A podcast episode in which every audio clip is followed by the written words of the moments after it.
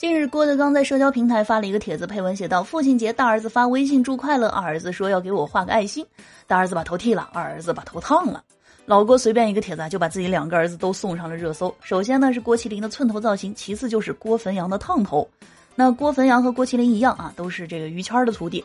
而众所周知，于谦有三大爱好：抽烟、喝酒和烫头。好家伙啊，没有想到郭汾阳小小年纪，相声还没学完呢，就先把师傅的烫头给学了。不过还别说啊，小伙子烫了头还是很帅气的。那从郭德纲多次带着郭汾阳登台啊，可以看得出来，老郭还是很希望小儿子能够继承父业的。毕竟按照目前的发展这个状态，少班主郭麒麟的主要精力啊，应该不在相声上了。那不知道最后德云社会不会是由郭汾阳来继承？节目前的你们怎么看呢？